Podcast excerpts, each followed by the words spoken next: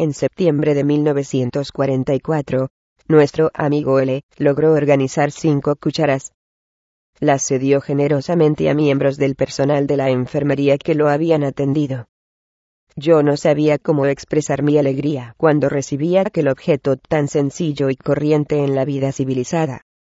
Durante meses y meses había estado comiendo, sin cuchara ni tenedor, teniendo que sorber o lamer como un perro la comida de la cazuela, igual que todas. Por eso, la cuchara me hizo muy feliz. Imagínese cuál sería mi disgusto. Cuando, unos cuantos días después, desapareció. Realicé una investigación a fondo, y descubrí la verdad. La ladrona era nada menos que la esposa de uno de los industriales más ricos de Hungría, una multimillonaria, que estaba acostumbrada a lujos verdaderamente fabulosos. En Birkenau, donde solo los seres humanos dotados de moral excepcional podían seguir siendo buenos y honrados. La exmillonaria demostró no estar suficientemente dotada de ese sentido de moralidad. Este incidente me alarmó por el porvenir de estas internadas, si algún día salían vivas de los campos de concentración. Sin embargo, de momento, teníamos que hacer lo que pudiésemos para vivir cada día. Llevaba ya varias semanas en la enfermería cuando una amiga me dijo que una prisionera de la barraca número 9, llamada Malika, estaba vendiendo material de lana a cambio de pan y margarina. Yo estaba necesitando urgentemente una chaqueta de lana. No tenía pan ni margarina, pero sí una amiga a la cual se lo podía pedir prestado. Malika era policía femenina, cuya función consistía en blandir el palo para separar a las internadas de las alambradas de púas. Muchas deportadas trataban de comunicarse con las del campo checo. Obligación de Malika era impedir el mercado en especie. Cumplía con su deber a conciencia. Durante las horas en que estaba de servicio, nadie podía negociar con las checas. Bueno, nadie, menos la misma Malika. Ejercía un monopolio completo. Aquella antigua vendedora de frutas, se convirtió en la primera mujer de negocios del campo. La amiga que me dio la información quería comprar también una blusa blanca, para lo cual me acompañó a la barraca número 9. Malika no estaba allí. Esperamos. Habíamos destinado la ración del día a la compra de la ropa, con lo cual estábamos torturadas por el hambre de la barraca, nos llegaban aromas que nos proporcionaban el suplicio de Tántalo. La califactorca, o sea, la criada de la Blacova, estaba preparando un plato de plasqui para su ama. Para las presas como nosotras, el plasqui era una especie de sueño inasequible. Consistía en algo así como un pastel de patatas rallada y migas de pan, frito en margarina, Solo las Blackovas, y algunas otras empleadas, podían permitirse aquel lujo. Y eso, de cuando en cuando nada más. No pudimos menos de mirar, con voracidad a la sartén. Como suspiramos al percibir aquella fragancia tentadora. La califactorca nos hizo una seña. Quiero hacer un trato con ustedes, dijo en voz baja. Tráiganme unas cuantas tabletas de aspirina, y yo les daré un trozo de plasquí. Me duele mucho el oído. Y no quiero esperar en la cola de la enfermería. Mi amiga me llevó aparte. Comprendí la batalla que se estaba librando en su interior. Tenía dos tabletas de aspirina. La aspirina escaseaba mucho en el campo, y cada tableta representaba un tesoro. Teníamos derecho a comerciar con ellas en provecho personal. Luchamos con nuestra conciencia mientras el aroma del plasqui nos torturaba. Mi amiga llegó por fin a una decisión. Como la califactorca tiene dolor de oídos, de todos modos recibiría la aspirina en la enfermería. Lo único que tenemos que hacer es ahorrarle el tiempo que se había de pasar en la cola. No creo que sea un crimen dársela ahora. ¿No te parece? Tuve la debilidad de acceder.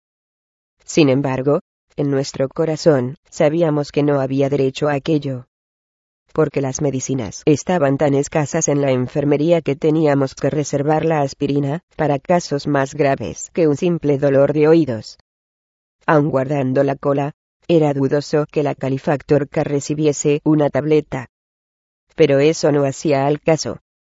habíamos abusado en beneficio propio del puesto que ocupábamos en el campo. En circunstancias normales, dudo que tanto mi amiga como yo hubiésemos caído tan bajo. Pero estábamos en Birkenau Auschwitz, y nos moríamos de hambre. Con sumo cuidado, mi amiga deslizó las dos tabletas de aspirina, para que las cogiese la califactorca. Ella a su vez, partió un plasquiendos con sus sucias manos, y nos lo pasó furtivamente. Miré de reojo a mi amiga. Las dos estábamos rojas de vergüenza. Capítulo 15 Nacimientos malditos El problema más angustioso que teníamos al atender a nuestras compañeras era el que nos planteaban los alumbramientos. En cuanto nos llevaban a la enfermería un recién nacido, tanto la madre como la criatura eran mandadas a la cámara de gas. Así lo habían dispuesto nuestros amos. Solo cuando el bebé no tenía probabilidades de seguir viviendo, o cuando nacía muerto, se perdonaba la vida a la madre, y se la permitía regresar a la barraca. La consecuencia que sacábamos de aquel hecho era muy sencilla. Los alemanes no querían que viviesen los recién nacidos. Si vivían, también las madres tenían que morir las cinco sobre las cuales recaía la responsabilidad de ayudar a nacer a estos niños, y sacarlos al mundo al mundo de Birkenau Auschwitz, sentíamos el peso de aquella conclusión monstruosa, que desafiaba todas las leyes humanas y morales. El que careciese además de sentido, desde el punto de vista médico no importaba de momento. ¿Cuántas noches pasamos en vela, pensando una y otra vez en este trágico dilema y dándole vueltas en la cabeza? Al llegar la mañana, las madres y sus criaturas iban a morir. Un día, nos pareció que habíamos venido comportándonos con debilidad desde hacía bastante tiempo. Por lo menos, teníamos que salvar a las madres. Para ello, nuestro plan sería simular que los niños habían nacido muertos. Pero, aún así, había que tomar muchas precauciones, porque si los alemanes llegaban a sospecharlo, también nosotras iríamos a parar a la cámara de gas. Y, probablemente, a la cámara de tortura primero. Cuando se nos comunicaba que alguna mujer había empezado a sentir dolores de parto durante el día, no llevábamos a la paciente a la enfermería. La extendíamos sobre una manta en una de las collas de abajo, en presencia de sus compañeras.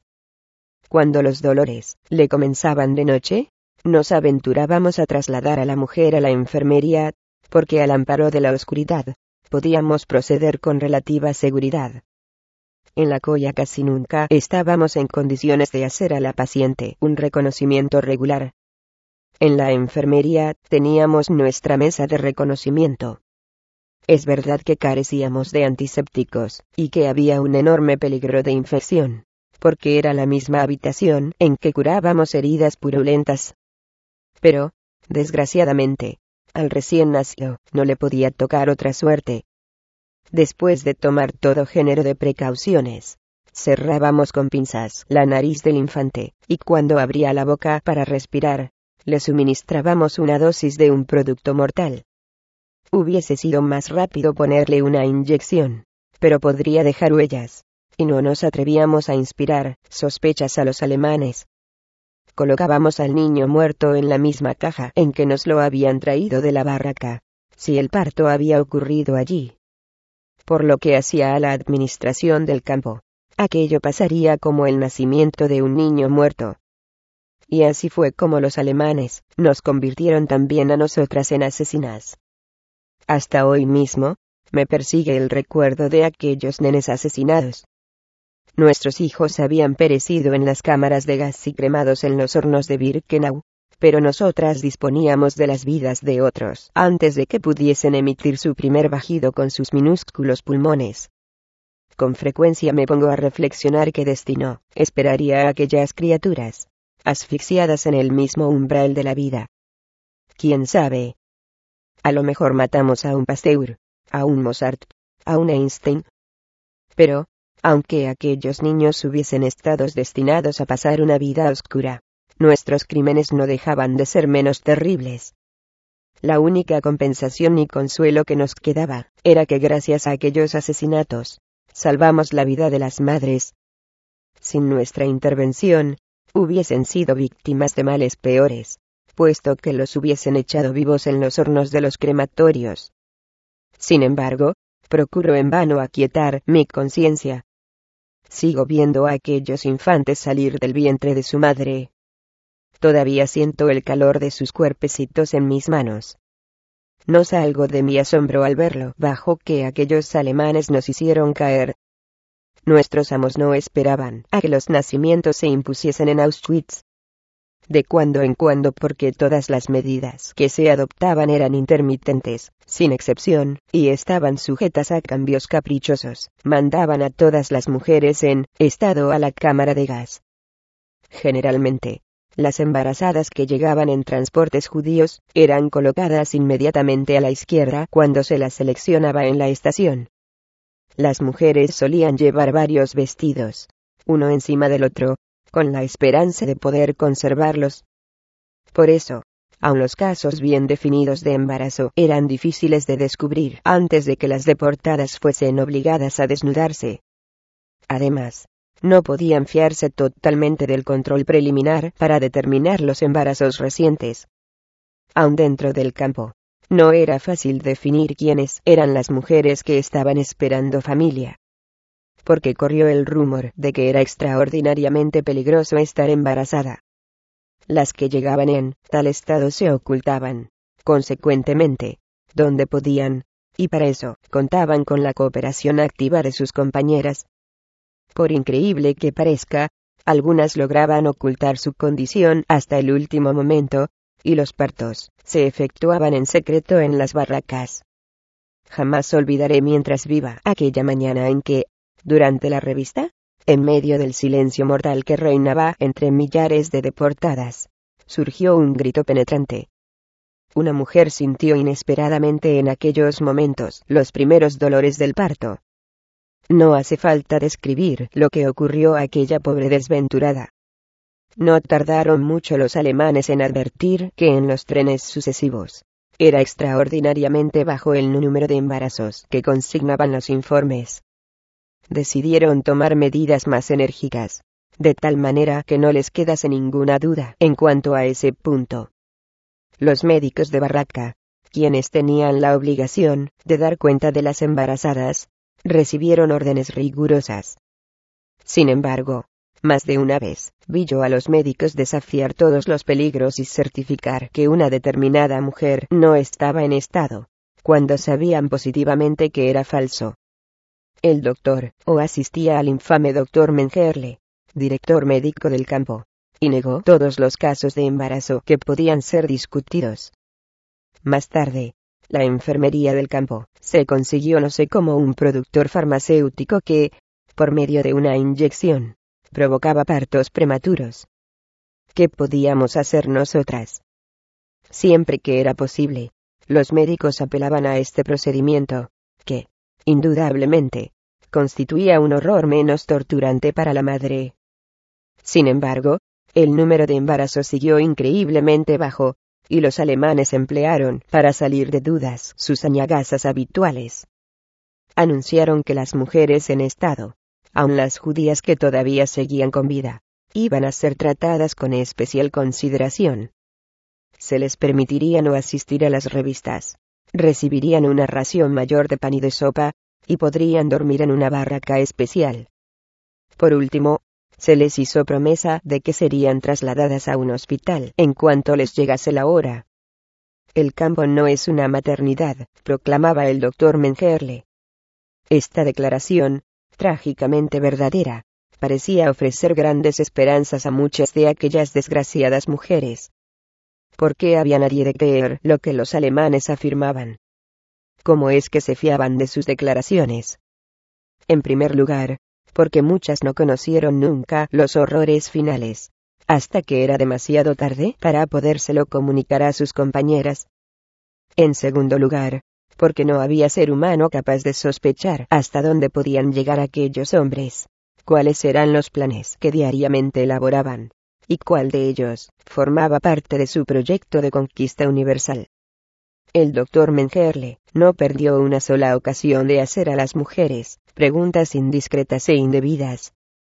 no ocultaba la diversión que le producía enterarse de que alguna de las embarazadas no había visto a su marido soldado durante muchos meses. En cierta ocasión, accedió a preguntas a una muchacha de 15 años, cuyo estado se relacionaba, sin duda, con su llegada al campamento, con la cual coincidía cronológicamente. La interrogó detenidamente, e insistió en enterarse de los detalles más íntimos. Cuando, por fin, quedó satisfecha su curiosidad, la mandó con el primer rebaño de seleccionadas. El campo no era una maternidad. Solo era la antecámara del infierno. Capítulo 16 Algunos detalles de la vida detrás de las alambradas hacia fines de noviembre de 1944, disminuyó un poco la vigilancia alemana. Especialmente no satisfizo la desaparición de los centinelas alemanes, que previamente montaban guardia a lo largo de las alambradas. Ahora, los hombres y las mujeres de los campos contiguos tenían libertad relativa para intercambiar unas cuantas palabras a través de los vallados. El espectáculo era para no olvidarlo jamás.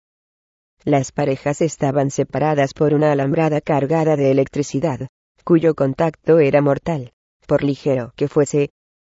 Se quedaban con las rodillas clavadas en la nieve a la sombra de los crematorios, y hacían planes para el futuro, comunicándose los últimos rumores. Sí, por lo menos, aquellas reuniones estuviesen autorizadas, y, por tanto, careciesen de peligro, pero tales citas estaban prohibidas todavía. El respiro fue temporal, y nada más. Lo único que hacía falta, como ocurrió hasta el fin, era que un guardián de las SS rompiese el fuego contra el grupo. A veces había algún centinela perverso o sádico, que esperaba media hora, y hasta una, adrede, a que las parejas aumentasen en número. Entonces, un tiro sobre el grupo no sería munición derrochada en balde pero los internados no prestaban atención a tal amenaza. La naturaleza humana puede acostumbrarse a todo, aun a la presencia constante de la muerte. Por un momento de gusto eran capaces de arrostrar cualquier peligro. Eran tan raros los gustos, y valía tan poco la vida en Auschwitz-Birkenau. Cierta tarde de domingo, fue conducida a la enfermería una bonita muchacha húngara, de 20 años aproximadamente. Estaba herida de un tiro en los ojos. Me enteré de que había trabado relaciones con un prisionero francés estudiante, que había sido arrestado como miembro de la resistencia. Se habían visto de un lado y otro de la valla de púas, y se habían enamorado.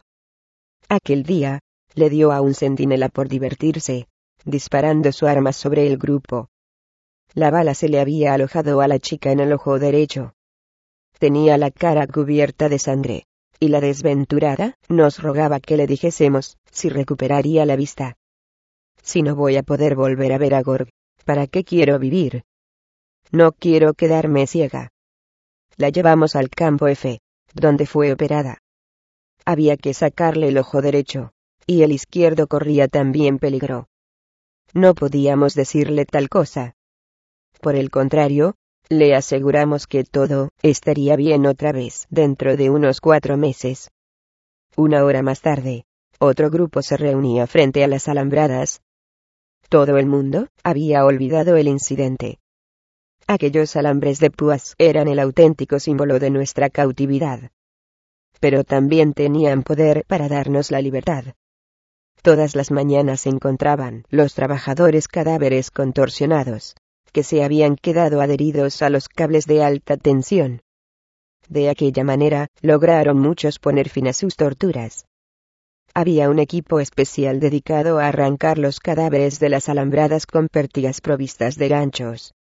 El espectáculo de aquellos cuerpos contrahechos nos producía sentimientos encontrados. Nos daba lástima, porque aquellas muertes eran verdaderamente horribles.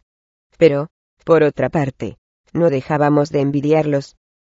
Habían tenido valor suficiente para quitarse una vida, que ya no merecía siquiera el nombre de tal. Corrían en los campos de Auschwitz-Birkenau, y más tarde, en todas partes, numerosas historias sobre el tatuaje de los prisioneros. Algunos creían que todos los cautivos eran tatuados en cuanto llegaban. Otros suponían que el tatuaje significaba que no iban a ser enviados a la cámara de gas, o que, cuando menos, era necesaria una autorización especial de Berlín para ejecutar a un internado o internada que hubiese sido marcado con el tatuaje. En nuestro mismo campo, había muchas que estaban seguras de ello. Lo que pasaba en realidad era que, como en tantos otros asuntos, no había regla fija. A veces, todos los deportados eran tatuados en cuanto llegaban al campo de concentración. Pero se volvía a abrir la mano más tarde, y no se tatuaba a ninguno de los internados corrientes durante varios meses.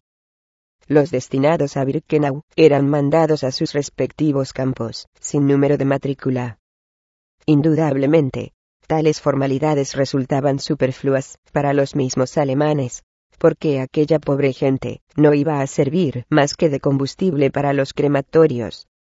En cuanto a los tatuajes que se hacían a las deportadas, la cosa daba que pensar, cuántas tenían algo de responsabilidad, las blokovas y otras empleadas de inferior categoría, así como las que trabajaban en los hospitales, eran tatuadas. Ya no se las consideraba como Aftling, sino como Schutzhäftling, o sea, prisioneras protegidas. En las Reibstube se les entregaban tarjetas individuales con sus nombres y otros datos. En caso de muerte natural, en aquella ficha, figuraba toda la información personal. En caso de ser ejecutadas, se añadían las iniciales SB, que significaba Sonderbehandlung, o sea, trato especial. Las personas no tatuadas, carecían de registro de muerte en los ficheros. No eran más que números en las estadísticas de producción de la planta exterminadora. La operación del tatuaje era llevada a cabo por deportados que prestaban servicios en el Politische Büro, oficina política. Utilizaban punzones aguzados de metal. Inscribían el número de registro del interesado o interesada en la piel del brazo, de la espalda o del pecho. La tinta que inyectaban bajo la epidermis era indeleble. Cuando moría una persona tatuada, su número de registro quedaba disponible para otro deportado, porque los alemanes, no sé por qué, jamás pasaban del número 200.000. Cuando llegaban a él, empezaban otra serie. Los deportados raciales tenían un triángulo o una estrella de David al lado de su número. El tatuaje era doloroso cuando se aplicaba, y siempre iba seguido de inflamación, es imposible describir el efecto que aquella marca ejercía sobre el espíritu del individuo. Una mujer tatuada se imaginaba que había acabado para siempre su vida, que ya no era más que un número. Yo era la número 25403. Todavía lo llevo en el brazo izquierdo, y me acompañará a la tumba. El tatuaje no era el único procedimiento para estigmatizar a los deportados. Los alemanes nos marcaban con otros signos visibles, que indicaban nuestra nacionalidad o categoría. Sobre la ropa, encima del corazón, llevábamos una insignia triangular en un pedazo de tela blanca. La letra P significaba polaco. La R, ruso. La marca NN, Nebel, significaba que el que la llevaba estaba condenado a muerte. Estas palabras, que significaban noche y niebla, se habían tomado de una organización secreta holandesa. En el campo, no teníamos idea de lo que aquellas docenes querían decir. Yo me enteré por los miembros del movimiento de resistencia. Había numerosos prisioneros de guerra polacos y rusos, pero también estaba representado en la grey de cautivos el ejército francés. Entre los distinguidos, figuraban el teniente coronel Robert Blum, caballero de la Legión de Honor, y jefe del movimiento de resistencia en la región de Grenoble. El capitán René Dreyfus, caballero de la Legión de Honor, y sobrino de Alfred Dreyfus. Y el general médico Job, quien fue ejecutado, a pesar de sus 76 años. Lo mismo que el coronel y el capitán. Entre los, sin nombre de Birkenau Auschwitz, encontramos prisioneros que, antes de su cautiverio, se llamaban Genevieve de Gaulle y Daniel Casanova, ambos miembros importantes del movimiento de resistencia francés. El color de la insignia variaba según la categoría del internado. Los asociados, o sea, los saboteadores, las prostitutas, y cualquiera que intentase rehuir el trabajo, llevaban un triángulo negro. El triángulo verde estaba reservado a los criminales comunes. También había triángulos de color rosa y violeta, pero eran raros. El primero servía para indicar a los homosexuales. El segundo, a los miembros de la secta, Bibelforschers. El uniforme de los internados judíos estaba marcado con una lista roja en la espalda, y su triángulo adornado con una tira amarilla. En Birkenau, aquellas insignias equivalían a tarjetas de identidad. Bueno es decir de paso que la gente que había en el campo era principalmente cristiana, más bien que judía, como pudieran suponer muchos lectores occidentales. En realidad, la población de Auschwitz estaba integrada por un 80% de cristianos. La razón es obvia. La mayor parte de los judíos eran mandados inmediatamente a las cámaras de gas y a los crematorios. De los sucesos a que me refiero en este libro fueron víctimas católicos, protestantes y ortodoxos griegos, así como cualquiera que, lo mismo que los judíos, fueran considerados por los amos alemanes como sacrificables. En Birkenau había muchas monjas y sacerdotes, sobre todo de Polonia, algunos habían sido miembros del movimiento de resistencia, o colaborado con él. Otros habían sido detenidos por denuncias, o acaso, sencillamente, porque sí. Las prácticas religiosas estaban prohibidas en el campo bajo pena de muerte inmediata. Los alemanes consideraban a todos los eclesiásticos como seres que estaban de más, y les asignaban las tareas más difíciles. La verdad es que las torturas y humillaciones a que se sometía a los sacerdotes eran, con frecuencia, más horribles que ninguna otra de las que vi allí. Los clérigos eran utilizados para distintos experimentos, entre ellos la castración. En 1944 llegó a Auschwitz un gran número de sacerdotes. Se los hizo pasar por las formalidades de rigor, el baño, el corte de pelo y los registros. Los alemanes les quitaron sus libros de rezo, sus crucifijos y otros objetos religiosos, y les dieron andrajos carcelarios rayados. Con gran extrañeza de los prisioneros empleados, a los sacerdotes no se les mandó tatuar. Pero los alemanes no hacían nada sin malicia. Aun antes de que los sacerdotes hubiesen entrado en los baños, ya la administración había dado órdenes de que fuesen muertos aquella misma tarde. A fines de septiembre, un ministro protestante de Inglaterra y él recibieron la orden de vaciar una enorme trinchera que estaba llena de agua. Ustedes son las potencias aliadas, y el agua de la zanja es la fuerza alemana. Gritó el guardián de las SS. Vacíenla. Aquellos dos hombres estuvieron cargando cubetas de agua durante varias horas, jadeando bajo el latigo porque los alemanes que los vigilaban se entretenían en azotarlos y en reírse de ellos. El agua conservó su mismo nivel. La zanja estaba alimentada por un manantial. Tal era el humor alemán. En el hospital, pude conocer a muchas monjas deportadas. Una se hizo amiga íntima mía. Desde la caída de Polonia, le había tocado pasar por varias cárceles, y en el decurso de los interrogatorios, la habían maltratado y golpeado muchas veces. Los alemanes jamás pudieron acusarla de crimen o delito concreto de ningún género. Si hubiese sido así, ¿acaso la habrían condenado a un periodo de cárcel? Con lo cual su vida hubiese sido más fácil que la que le tocó en el campo. En Birkenau fue víctima de increíbles humillaciones. Cuando le arrebataron su hábito religioso, a los guardias alemanes se les ocurrió vestirse con él y para llevar la broma adelante, se pusieron a ejecutar danzas obscenas en su presencia. Se la obligó a desfilar, desnuda ante las tropas de las SS de porte alemán. Los alemanes hicieron una gran colección de hábitos de monja, y se los dieron a las mujeres de sus lupanares.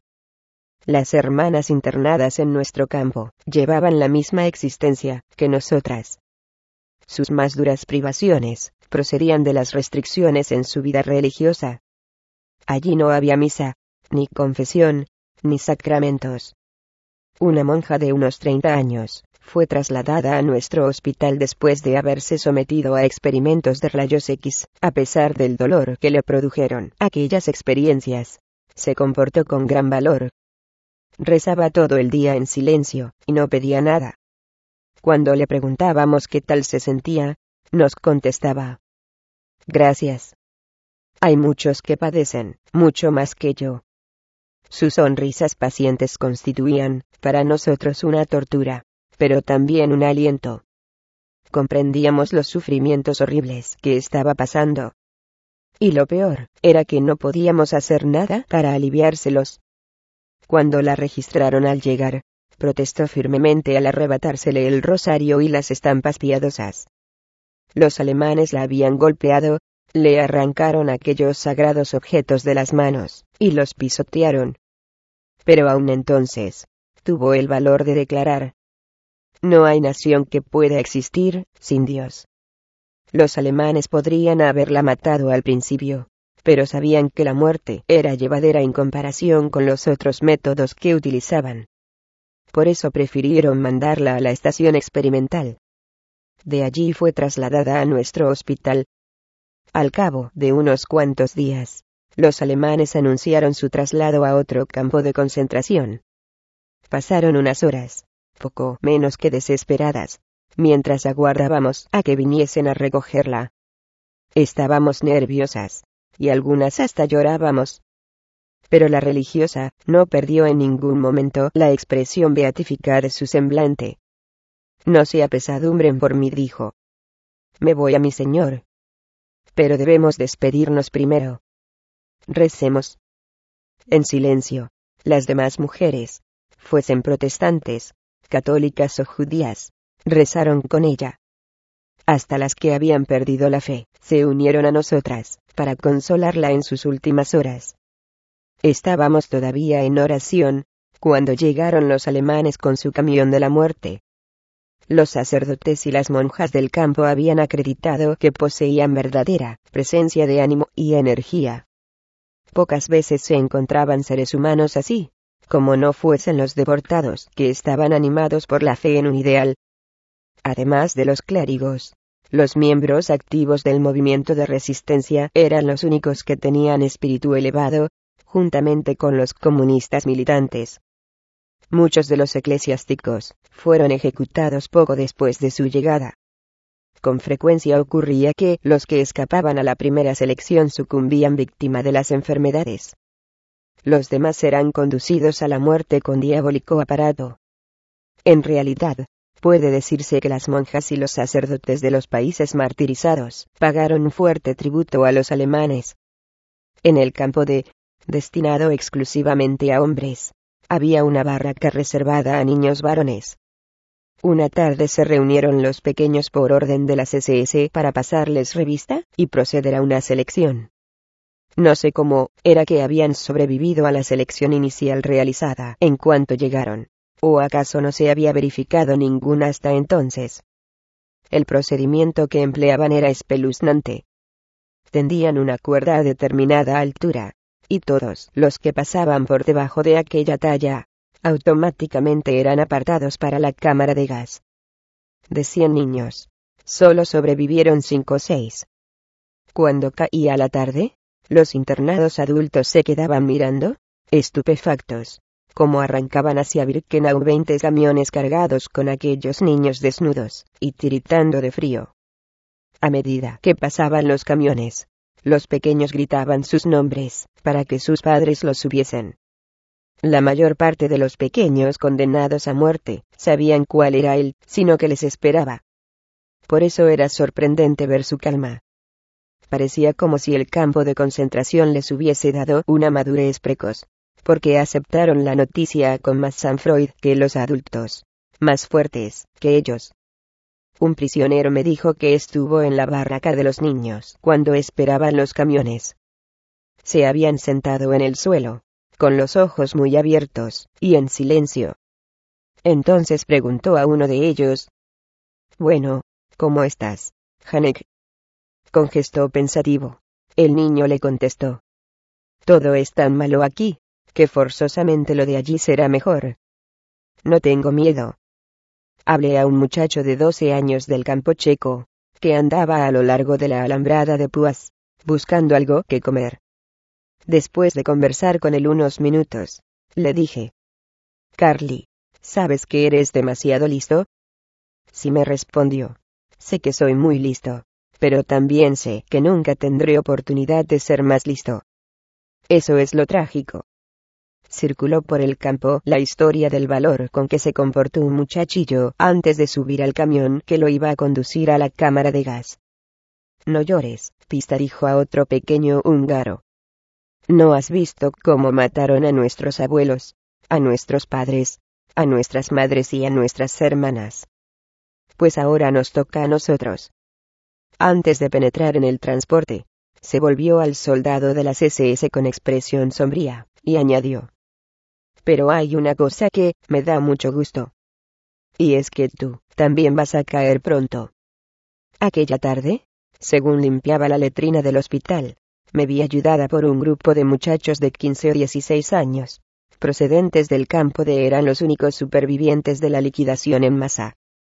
Nos dijeron confidencialmente que los miembros del Sonderkommando, aunque endurecidos ya por los asesinatos que les habían obligado a cometer, se habían indignado tanto, que dejaron escapar, a riesgo de su propia vida, a unas cuantas de las víctimas. Estos niños se habían reunido con sus camaradas. ¿Cuánto tiempo gozarían de su libertad sin que lo advirtiesen los alemanes? Era difícil de asegurar. Una vez más, las madres de nuestro campo pasaron una noche sin pegar los ojos. ¿Cómo iban a poder conciliar el sueño, si estaban obsesionadas eternamente por el miedo de que sus hijos hubiesen sido liquidados en el campo de... Había entre ellas muchas que se negaban a creer que ya habían exterminado a sus hijos, el mismo día en que llegaron. El campo, E, era el hogar de los gitanos. La mayor parte de sus ocho mil ocupantes eran bohemios, trasladados de Alemania. Pero también había unos cuantos de Hungría, Checoslovaquia, Polonia, y hasta de Francia. Durante algún tiempo, sus condiciones de vida eran mejores que en los demás campos. En efecto, estaban vestidos casi pasablemente, mientras que nosotras parecíamos espantajos. Su alimento era comestible, y disfrutaban de distintas libertades prohibidas a los demás prisioneros. De cuando en cuando abusaban de aquellos privilegios, y cuando tenían ocasión, explotaban a los otros deportados cosa que divertía a los alemanes. Pero un día cambió todo aquello. Las autoridades habían tomado una decisión. El primero de agosto, el médico jefe alemán reunió a todos los doctores internados en el campo, e, y les hizo firmar un papel en el cual se afirmaba que se habían declarado graves epidemias de tifus, escarlatina, etc. en el campo E, uno de los médicos, tuvo el valor de advertir al alemán que eran relativamente escasos los enfermos que había en aquel campo, y que no se había declarado caso ninguno contagioso. El doctor jefe de las SS replicó irónicamente. Ya que manifiesta usted un interés tan positivo por la suerte de estos internados, va a seguirlos a su nueva casa. Por su nueva casa entendía, naturalmente, el crematorio. Unas horas después, llegaron los camiones. La partida de los gitanos fue acompañada de diversos incidentes. Sospechando lo que se maquinaba, unos cuantos gitanos intentaron esconderse sobre el tejado, en los lavabos y en las zanjas. Pero se los casó uno a uno. No se me puede olvidar el grito de una madre gitana de Hungría. Ya no se acordaba de que la muerte esperaba a todos ellos. Solo pensaba en su hijo, cuando imploraba. No me lleven a mi hijito. ¿No ven ustedes que está enfermo? Las voces de las SS y el llanto de los niños despertó a los ocupantes de los campos circunvecinos. Ellos fueron los testigos horrorizados de la partida de los camiones. Aquella misma noche, grandes llamaradas rojas subían de las chimeneas del crematorio. ¿Qué crimen habían cometido los gitanos? es que constituían una minoría, lo cual era suficiente para condenarlos a muerte. El exterminio de los judíos polacos, lituanos, franceses, etc. se llevaba a cabo por grupos nacionales. La liquidación de los judíos húngaros se verificó el verano de 1944. Aquella liquidación en masa no tenía precedentes en los anales de Birkenau. En julio de 1944, los incornos del crematorio, la misteriosa Casa Blanca y la Zanja de la Muerte funcionaron a toda su capacidad. Llegaban diariamente diez transportes. No había suficientes trabajadores para trasladar todo el equipaje, por lo cual era amontonado en pilas enormes, y que quedaba allí días y días. En la estación. Se mandó un cupo más de Sonderkommandos, pero todavía no fue bastante. No menos de 400 griegos de los transportes de Corfú y Atenas fueron incorporados al Sonderkommando. Entonces ocurrió algo verdaderamente extraordinario. Aquellos 400 deportados demostraron que, a pesar de las alambradas y de los latigos, no eran esclavos, sino seres humanos. Con dignidad admirable, los griegos se negaron a matar a los húngaros. Declararon que preferían morir antes. Y así sucedió. Desgraciadamente. Los alemanes enseguida satisficieron su gusto. Pero qué demostración de valor y de carácter dieron aquellos campesinos griegos. Lástima que el mundo no conozca más pormenores respecto de aquellos hombres. Como había tantos seres humanos a quienes liquidar, los medios de exterminación estaban totalmente ocupados. Debían dedicarse más edificios a cámaras de gas. Se excavaron grandes zanjas, se atestaron de cadáveres, y se les cubrió de leña. No había tiempo que perder. Muchos desventurados que no habían acabado de morir en la cámara de gas, fueron arrojados también a las zanjas, y quemados juntamente con los demás. Tal era la eficiencia alemana.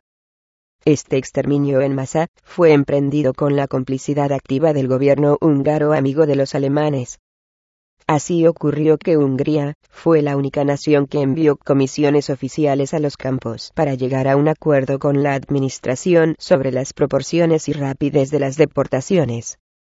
Las autoridades fascistas de Budapest cooperaron, haciendo escoltar a sus deportados por policías húngaros, medida que no adoptó ningún otro gobierno europeo, por muy colaboracionista que fuese. La llegada de los policías húngaros a Auschwitz, de la que fui testigo, dio pie a una escena increíble. Los deportados húngaros que habían llegado en trenes anteriores, se pusieron a gritar jubilosamente cuando vieron aquellos uniformes. Se sentían tan nostálgicos de su patria, que se lanzaron hacia las alambradas, y daban muestras de su regocijo y entusiasmo cantando y sollozando, hasta que terminaron por entonar a coro unánime su himno nacional. ¿Creían acaso que la policía venía a rescatarlos? Aquello resultó una tragicomedia, porque los recién llegados a quienes aclamaban, con tal fervor, habían ido a entregar a sus mismos camaradas a los soldados de las SS de no haber intervenido los guardianes y centinelas del campo aquellos patriotas hubiesen estrechado entre sus brazos a sus queridos paisanos. Unos cuantos latigazos, y algunos disparos de revólver, separaron a los pobres prisioneros de los policías, cuyos cascos, adornados con plumas de gallo, les habían recordado las llanuras húngaras, y las lozanas colinas de Buda, que se reflejaban en las aguas brillantes del Danubio. Capítulo 17. Los métodos y su insensatez Auschwitz era un campo de trabajo, pero Birkenau era un campo de exterminación. Sin embargo, había unos cuantos comandos de trabajo en Birkenau, destinados a distintas tareas manuales. A mí, se me obligaba a participar en el trabajo de muchos de aquellos grupos, de cuando en cuando. En primer lugar estaba el escomando, integrado por los que transportaban la comida. Después de la lista de la mañana, me iba a la cocina con mis compañeras para hacerme cargo de los peroles de alimentos. Teníamos que cargarlos hasta el hospital, que estaba casi a un kilómetro. Por lo menos, era un trabajo útil, y lo único que se podía decir de él, era que resultaba fatigoso. Pero había algunas tareas totalmente inútiles. Estábamos seguras de que había sido algún loco quien las había ideado con el objeto de volver locos a todos los demás. Por ejemplo, se nos ordenaba trasladar a mano un montón de piedras de un lugar a otro. Cada internada debía llenar hasta el borde dos cubetas. Renqueábamos con ellas varios centenares de metros, y las vaciábamos. Teníamos que llevar a cabo aquella tarea estúpida, con todo cuidado. En cuanto había desaparecido el montón de piedras, respirábamos a nuestras anchas, con la esperanza de que ahora nos obligarían a hacer algo más puesto en razón. Pero puede imaginarse el lector lo que sentíamos cuando se nos mandaba volver a coger las piedras y cargarlas otra vez hasta su lugar de origen. No cabía duda. Nuestros amos querían repetir en nosotros el clásico tormento de Sísifo. En ocasiones, teníamos que cargar ladrillos, y hasta barro, en lugar de piedras. Estas tareas no tenían, por lo visto, más que un objeto.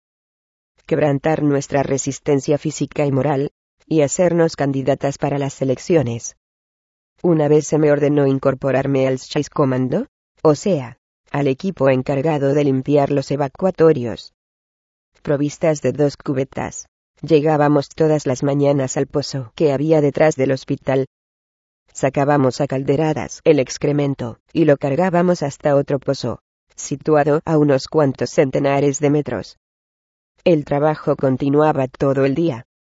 Por fin, muertas de asco y de repugnancia, nos lavábamos lo mejor que podíamos, y nos íbamos a la cama, con la certeza de que al día siguiente tendríamos que repetir la faena. El olor que despedía mi compañera de trabajo, que dormía junto a mí, me mareaba literalmente. Yo debía producirle a ella el mismo efecto. También teníamos que atender al cieno. Auschwitz-Birkenau estaba situado en un terreno pantanoso, del cual no desaparecía jamás el fango. Era un enemigo latino y poderoso. Nos calaba el calzado y la ropa, y hasta se nos filtraba a través de las suelas, las cuales se dilataban y se hacían pesadas para nuestros hinchados pies. Cuando llovía, el campo se convertía en un océano de barro, paralizando la circulación y haciendo increíblemente difícil cualquier tarea. El lodo y el crematorio eran nuestras mayores obsesiones. Había algunos comandos que trabajaban fuera del campo. Constituían el Ausen Comando. Salían a primeras horas de la mañana, cualquiera que fuera el tiempo que hiciese. Los pertenecientes a estos grupos tenían que realizar su trabajo con el estómago vacío, sin comida ninguna, como no fuese el líquido amarillento al que los cocineros llamaban té o café, según se les antojaba. La salida de estas prisioneras, algunas de ellas vestidas con harapos de trajes de noche, y otras con pijamas de tela rayada, y calzadas con botas de madera o de pares distintos, era un espectáculo patético a pesar de que daban diente con diente, y tiritaban bajo el frío de la alborada, las obligaban a cantar según marchaban. Tenían las mejillas húmedas de lágrimas. Qué satisfacción podía sentir nadie en cantar en Auschwitz. Pero no tenía más remedio que marchar marcando el paso, y sin separarse de las filas, porque los feroces perros policías de las SS, amaestrados por el sistema alemán, se abalanzaban a las gargantas de quienes se separasen de la columna, o se quedasen rezagadas. El trabajo en los campos era agotador. Nuestros supervisores nos vigilaban constantemente, procurando que no tuviésemos un solo momento de reposo para recobrar el aliento. Las reacias eran invariablemente golpeadas con látigos y garrotes. Sí, agotadas ya todas las energías corporales, desfallecía alguna presa, se le daba un palo para que reviviese. Si aquello no bastaba, se le machacaba al pie de la letra el cráneo con una porra, o a patadas. Ya no tendría que presentarse a la hora de la revista. El desmayarse era un fenómeno sumamente común, porque en los comandos siempre figuraban personas enfermas. Vi a mujeres aquejadas de pulmonía, caminando fatigosamente entre 12 y 13 kilómetros, que era la distancia del campo al lugar de trabajo, para después cavar todo el día, con objeto de no ser enviadas al hospital. Sabían perfectamente que el hospital no era más que la antecámara del crematorio. Además, aun las que querían ingresar en el hospital, no siempre podían hacerlo. Para ser admitidas, debían tener fiebre muy alta. se comprende fácilmente cómo morían como moscas las internadas durante los meses húmedos y fríos.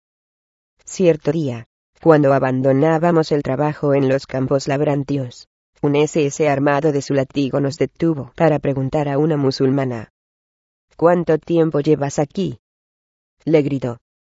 Seis meses contestó la pobre mujer. En su vida civil había sido maestra, pero no se atrevía a levantar los ojos al SS, quien antes había sido su peluquero. Tenemos que castigarte, declaró bruscamente el alemán. No tienes sentido de la disciplina. Una prisionera correcta se hubiese muerto, hace ya tres meses. Estás retrasada tres meses, marrana miserable. Y, sin más, empezó a darle latigazos hasta que la dejó sin sentido. Cuando alguna internada se desmayaba, bien por exceso de trabajo, bien por las palizas que le daban las SS, teníamos la misión especial de cargar con ella hasta el campo. Porque era absolutamente imperativo que la columna estuviese completa en la última revista. Tales eran las reglas. Nuestra procesión funeral era recibida en el campo por la orquesta de pesas, que entonaban alegres canciones a la entrada. Las ordenanzas disponían que debía prevalecer el espíritu de alegría hasta el fin de la jornada. De cuando en cuando, los alemanes desinfectaban nuestro campo. Si tal medida fuese ejecutada de manera racional, habría contribuido a mejorar nuestras condiciones higiénicas. Pero, como todas las cosas de Auschwitz-Birkenau, la desinfección era llevada a cabo en plan de broma, y solo contribuía a aumentar el índice de mortalidad. Indudablemente, aquello era parte de sus intenciones. La desinfección empezaba aislando cuatro o cinco barracas.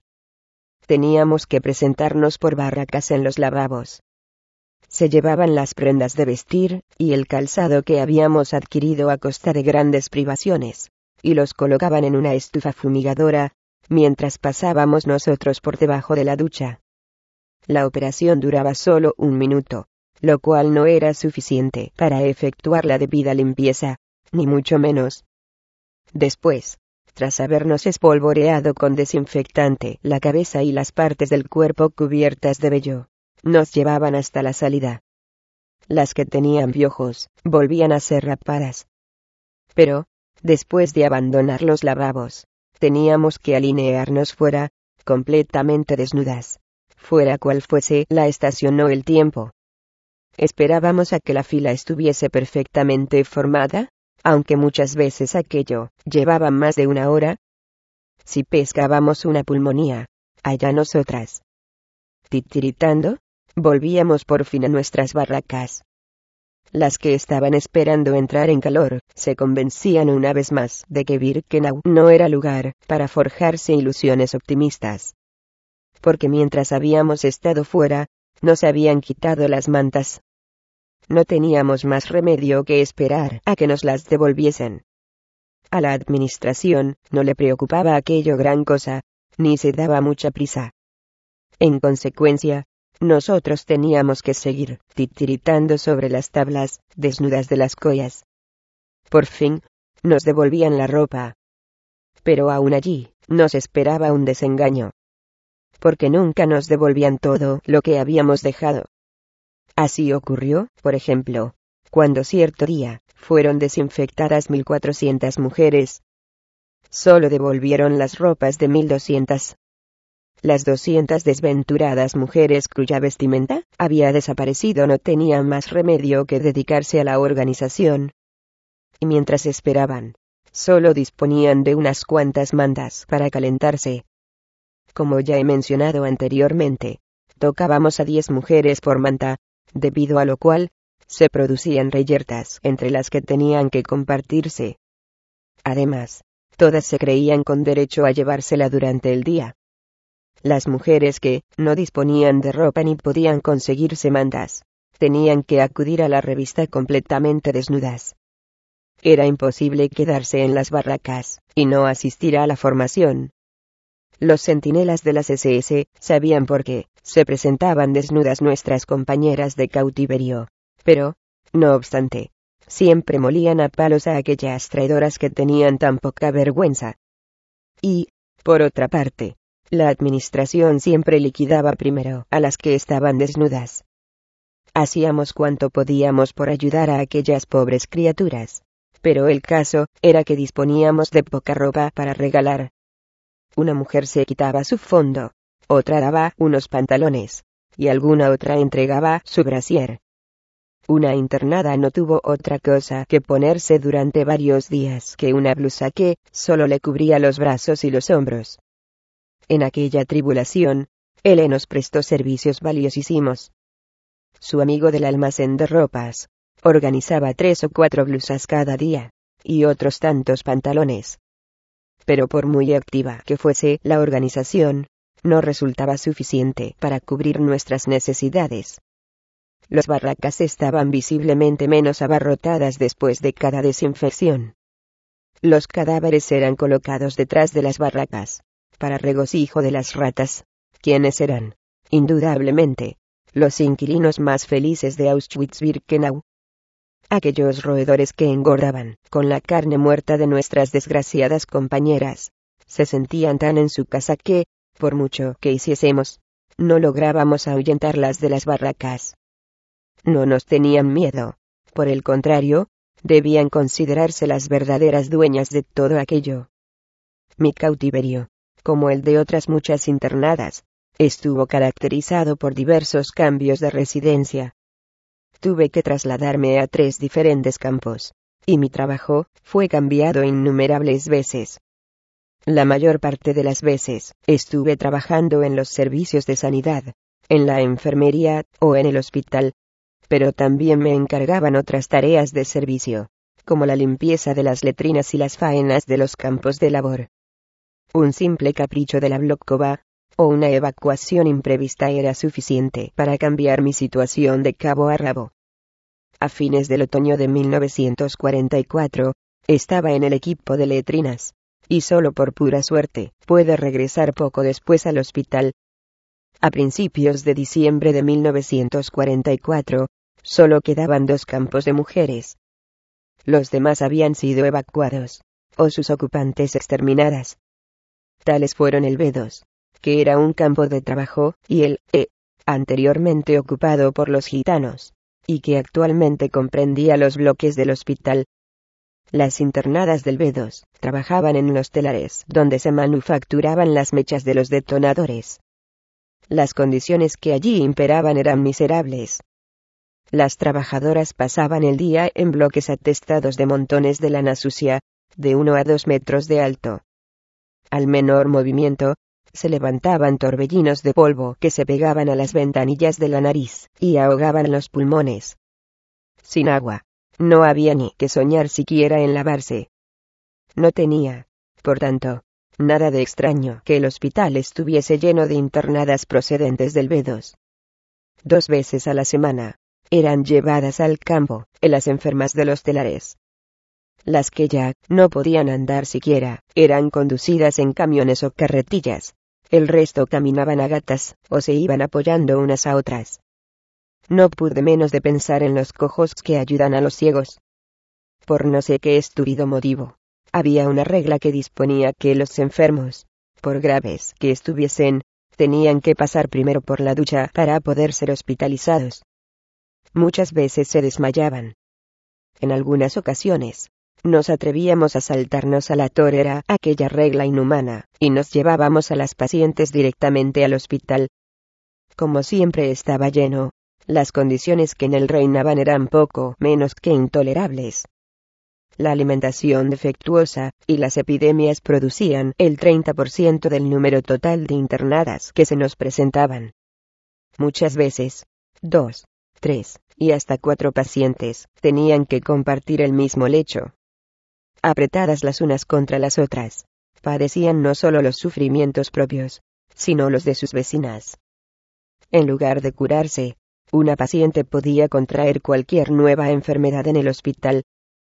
Como el espacio era sumamente reducido, resultaba imposible evitar los contagios.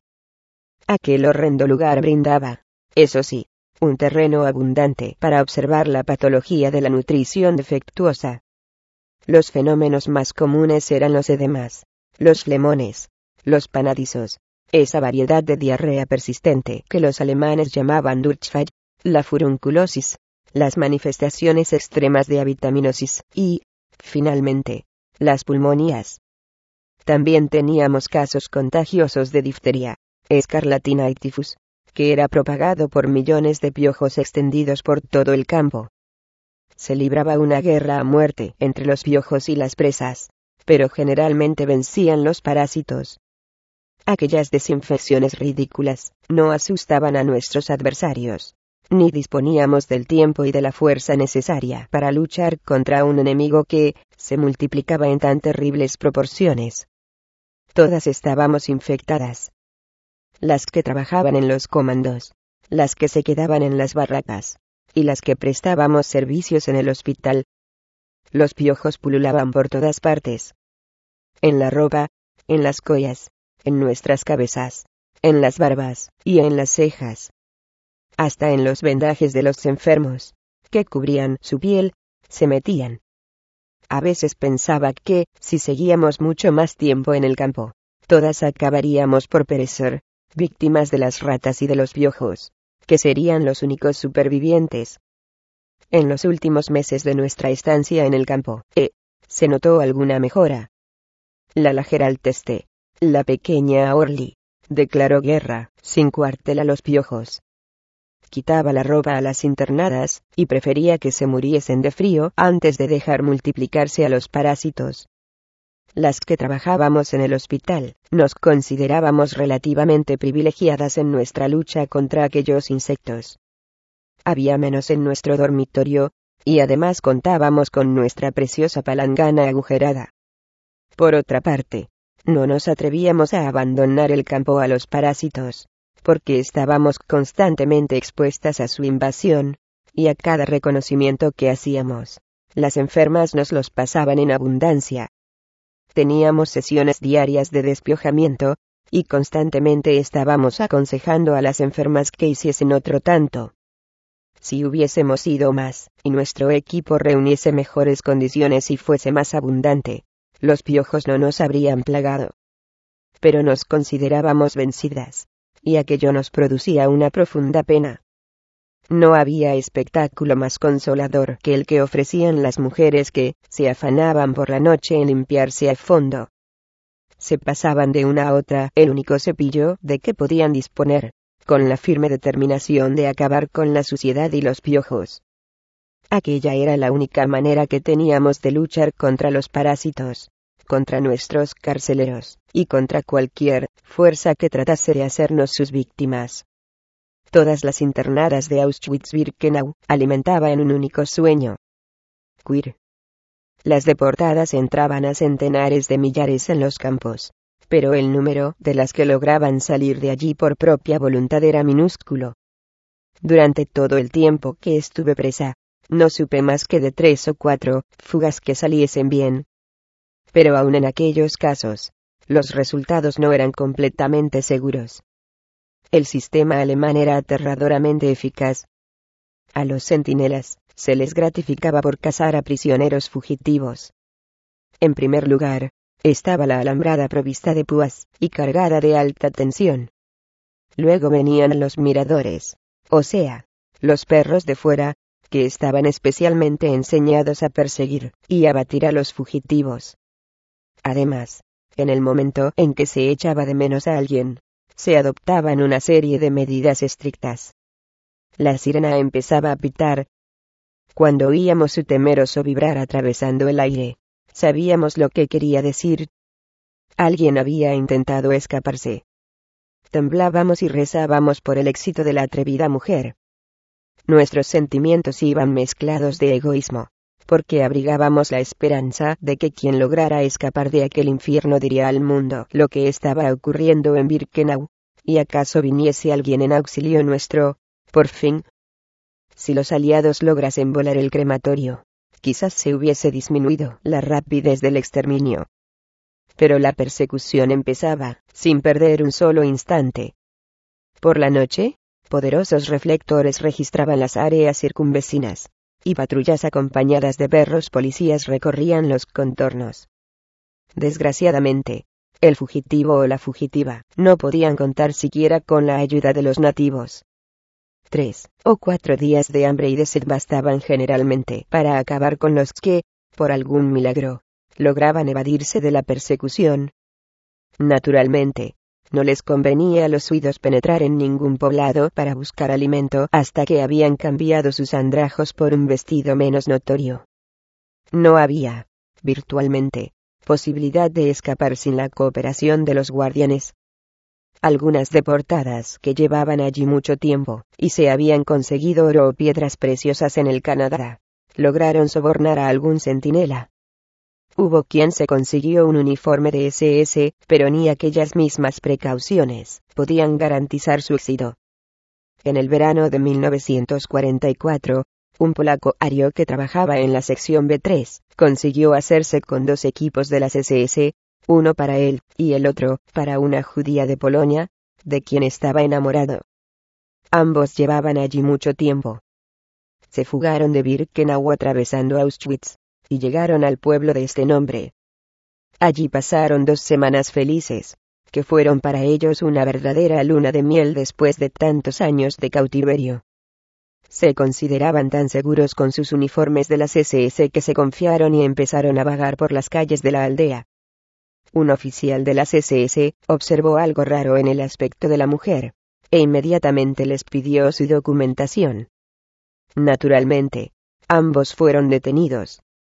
Estaba dispuesto que los fugitivos devueltos al campo de concentración debían sufrir un castigo ejemplar en presencia de todos los prisioneros. En primer lugar, se les obligó a recorrer el campo llevando un basquín en que se consignaba el crimen por el que habían sido sentenciados. Luego se los ahorcaba en medio del campo, o se los mandaba a la cámara de gas. El trabajador polaco y su compañera dieron muestras de gran valor. Delante de la muchedumbre de los presos, la muchacha se negó terminantemente a llevar el pasquín. Los alemanes reaccionaron como centellas un guardián de las SS la golpeó brutalmente. Luego ocurrió algo verdaderamente increíble. Aquella muchacha puso a contribución todas las fuerzas que tenía, y sacudió un puñetazo en plena cara a su verdugo.